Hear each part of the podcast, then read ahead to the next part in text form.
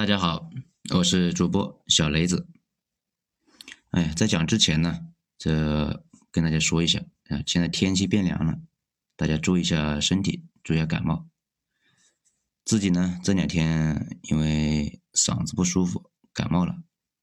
嗯，听出来这个声音啊，有点像老黄牛的味道。好了，咱们大老爷们啊，就不这么矫情了。言归正传，书归正说。在老卢呢，通过民主上台，通过民主啊走向独裁，然后就一直杵在那里，直到是人见人烦。对外方面，俄罗斯依旧是老卢的重点，但随着普京的上台，两国的关系发生了一些变化。世纪之交的时候呢，酗酒成性的叶利钦把俄罗斯这个烂摊子扔给了普京，而后者是一个非常务实的总统。普京呢，依旧是将与白俄罗斯的合作看作是一个重中之重。俄罗斯跟白俄的关系，就有点像中国大陆和弯弯的关系。二零零二年，那普京呢，明确的说：“哈拉少，你们白俄罗斯成为俄罗斯联邦的一部分吧。”这白俄一开始是很愿意的，因为那个时候的普京还没有什么政治地位，而老卢的影响力呢如日中天呢，并且在前苏联时期，老卢的地位那要比普京高得多。如果合并，那老卢很可能就要成为俄联邦的老大呀。但是后来一沟通，哎，发现不对，原来普京说是他想做老大，哎，这怎么行呢？然后这个事啊，就一直成了两国的一根刺。俄罗斯和白俄罗斯之间的关系很好，但是老卢和普京的关系那却很差。九幺幺事件之后，那反恐成为了头等大事，以反恐为突破口，俄罗斯和欧美的关系有所好转。那白俄罗斯的战略价值就显得没那么重要，而且呢，白俄不想跟俄罗斯合并这件事啊，让普京那是很不爽的。咱们之前在那个普京的艰难转身啊这一章里面。有讲到普京和西方的蜜月以及翻脸，所以呢，俄罗斯就决议逐步的提高对白俄罗斯供应的一个能源的价格，不再呢给白俄打折了。老卢的反应那也很快，以东西方平衡外交来应对俄罗斯的压力，想跟西方讨好关系，但是呢，西方不大喜欢他，独裁者嘛。这就是为什么普大大要和姐夫啊走个形式。基本的形式呢还是要搞的呀。既然没什么好办法，那只能通过高价购买其他国家的石油，降低呢对俄国的依赖。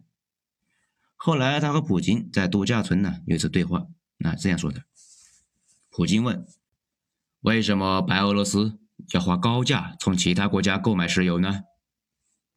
为了每年十二月三十一日半夜十二点的时候不在你面前下跪。谁下跪？我下跪。这也能看出来啊，他俩的关系啊非常的不和谐。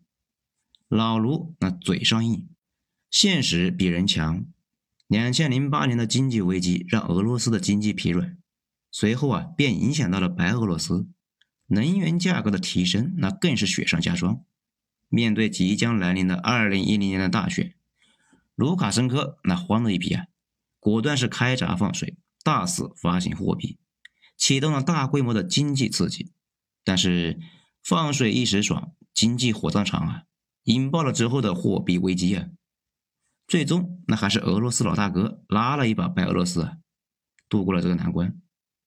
毕竟俄国那也是担心西方出手，如果白俄罗斯被拉拢走了，俄罗斯的生存空间将会进一步被压缩。但是呢，白俄罗斯的模式下的经济增长那告了一段落，经济呈现下滑趋势。再度加强了对俄罗斯的依赖。二零一四年的乌克兰危机爆发，使得俄罗斯受到了西方世界的经济制裁，俄罗斯自己啊差点没缓过来，挂掉了。白俄罗斯的经济呢，也跟着连续的两年负增长。针对西方的制裁，俄罗斯对西方，特别是乌克兰，也针对的性的搞了一些制裁，而白俄罗斯则是拒绝跟装。本身兄弟我就不富裕，那你跟欧美打起来？那是你们的私事啊，我可不管。这样呢，普京和老卢的关系啊，那就更差了。讲到这里呢，咱们来总结一下：西方想拉拢白俄罗斯，但是呢不喜欢老卢；俄罗斯想合并白俄，老卢不愿意，所以呢普京不大喜欢老卢。白俄的老百姓那已经烦的老卢不行了呀。总之吧，人见人烦的老卢。这白俄的形势呢恶化，大概是从二零零九年开始的。二零零九年的经济持续疲软，让白俄罗斯不得不削减掉部分福利，同时啊，失业人数啊节节攀升，老百姓就开始不满意了。白俄罗斯的政府呢，一些骚操作又再次的体现了出来。先是跳出来呼吁大家都去做两份工作来解决问题，然后呢，创造性的收游手好闲税，也就是啊每年工作天数不到一定数目的，就需要缴纳税费，相当的一个魔幻呢这个操作。为了获得外国的支持，经济不好的时候，老卢呢就承诺要搞私有化改革，但是一旦喘过气，又停止了私有化的进程。这种反复横跳，那把中小企业折腾的是欲仙欲死，怨气那是非常的大呀，也惹怒了一个西方的财团。那人家呢，本来是准备买走他们一些关键企业设备的，那他又反悔了，所以西方那是越来越讨厌他。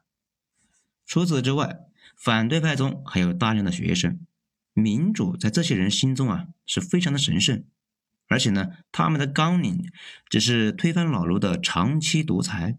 至于推翻之后怎么样，那就再说呗。反正就是讨厌老卢。多年的积累让反对派的势力空前的强大。今年恰好是白俄罗斯的大选年，但疫情加重了白俄罗斯的经济的下滑。预计二零二零年白俄罗斯的 GDP 增速呢为百分之负四。经济上的痛苦啊，加深了老百姓对老卢的讨厌。他在那里处了那么久。按理说应该对白俄所有的问题负责。老卢太明白经济良好对自己继续连任有多么的重要。面对疫情的时候，为了保障经济，老卢拒绝封锁措施，鼓励生产集会。那更是说喝伏特加应该可以应对新冠。估计效果呢还不如往血管里面注射消毒液。之前呢有川总的粉丝啊注射消毒液之后。病毒那确实是死了，只是呢人也没保住。但是啊，新兴媒体在这次疫情中爆发出巨大的威力，努力的否认疫情严重性的老卢啊，在新兴媒体的披露之下，不断的被打脸，啪啪的。毕竟啊，这玩意真的会死人，民众非常的关心，政府的不作为和民间组织的积极抗议形成了一个鲜明的对比。政府的公信力在一步一步被透支，一旦信任的基础啊被打破，质疑就会在心底发芽。越来越多的人通过新媒体看到了老卢的另外一面，而这份怀疑在大选中得到了爆发。面对要跑出来竞争的反对派，老卢呢先下手为强，直接在申请竞选资格的时候就掐死对方的希望，就找了个名义扔到监狱里面去了。比如今年反对派推出的候选人就是一个家庭主妇，这是因为她丈夫一个知名的意见领袖网红被抓了起来，她呢相当于替夫征战，那非常的乘风破浪啊。八月九号，白俄罗斯大选结果出炉，老卢以百分之八十点一的支持率再度当选，这马上就引爆了民众的不信任呢。白俄罗斯国内啊，很多人不喜欢老卢。那毕竟看的年头也有点太长了啊，就更不会投老卢。那这个百分之八十哪来的呢？老卢，你压根就没统计过我们的选票吧？就在想，而，那个家庭主妇呢，则是跑到了立陶宛，然后啊就被发了一份总统证书，之后呢又去见了马克龙和默克尔，得到了西方领导人的支持。这里啊需要强调一下。这个反对派夫妇是俄国支持的，并不是西方支持的，这一点很关键。俄国想干啥呢？也很明显。全国性的游行活动，那也开始在白俄境内爆发，激进手段给了当局镇压的借口，而民警的一个施暴手段则被记录下来，在新兴媒体上快速传播。这让很多中立的民众开始呢同情反对者，甚至呢加入其中。评论区丢张图片啊，也就是大家前段时间看到的一个情况。不少人说啊，这次白俄的闹腾是欧美策划的又一次颜色革命。从现在情况来看，白俄的事情那不是简单的颜色革命，整体呢还比较复杂。很明显，老卢这个人呢跟大家的关系那都不太好。西欧不太喜欢他，普大大那也不喜欢他。我还专门问了那边的人，白俄罗斯的人觉得，现在把老卢赶下台最积极的应该是普大。而且呢，就在大选之前，白俄和俄国都闹得很僵啊。老卢说，那普大要把他赶下台，抓了三十多个白俄境内的俄国雇佣兵，又抓了一堆的俄国记者，而且呢，还在边境增兵，准备预防俄国捣乱。显然对俄国啊极其的不放心，不过普京可能没有那么大的动机来做这个事情。家门口乱了，对俄罗斯来说那也不是什么好事。他再冲动，应该也不至于在自家门口点一把火呀。从现在来看，应该和美国也没多大关系。美国这些年啊名声有点臭，碰上这类把别的国家搞乱的事情，大家第一反应那就是美国干的。关于这一点呢？不只是中国人这么想，那全世界都这么想。同理，泰国那件事应该也不是美国干的。不过很多人已经先入为主的觉得美国不干净，这就是坏事做太多啊。地球村里面随便有点啥事，大家第一反应就是村口的恶霸所为。有件事情大家注意一下，川总上台之后很少惹普京的，在普京家门口搞事这么激进的操作。从川总个人角度来讲，那也不太合理。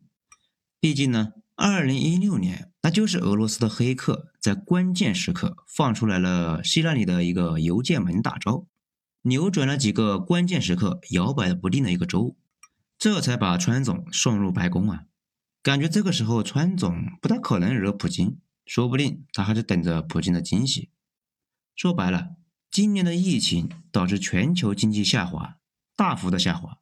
经济好的时候呢，大佬们吃肉，小弟们喝点汤；经济下滑，全球经济规模明显缩水，大佬们把骨头都给缩了，小弟们呢连个渣都不剩。矛盾那是自然加剧。如果疫情呢继续延续到明年，那想也不用想，动荡会进一步的加剧。白俄这个事呢，就是疫情导致了经济危机，引爆了白俄内部的社会问题。大家把经济上的痛苦转移到那个二十六年没挪窝的一个领导身上去了。不过，白俄的上层并不像乌克兰那么分裂，整体啊是亲俄的，军方什么也基本都控制在老卢的手里面。那如果俄国人出来支持他一下，应该能够挺过去。老卢呢，一开始指责俄国在后边捣乱，这段时间又说是西方，那估计已经向俄国认怂了。而且这两天示威游行的幅度已经明显弱了，不知道会不会再恶化。只是啊，他就这样一直在那个位置上杵着，无论如何也不是个事啊。处理不好的话，迟早还会再来一轮的。感觉二十年是个坎，不应该超过这个数，不然呢会出大麻烦。之前德国的那个科尔，从一九八二年干到一九九八年，十六年。现在的默克尔。十五年，目测啊还要继续干下去。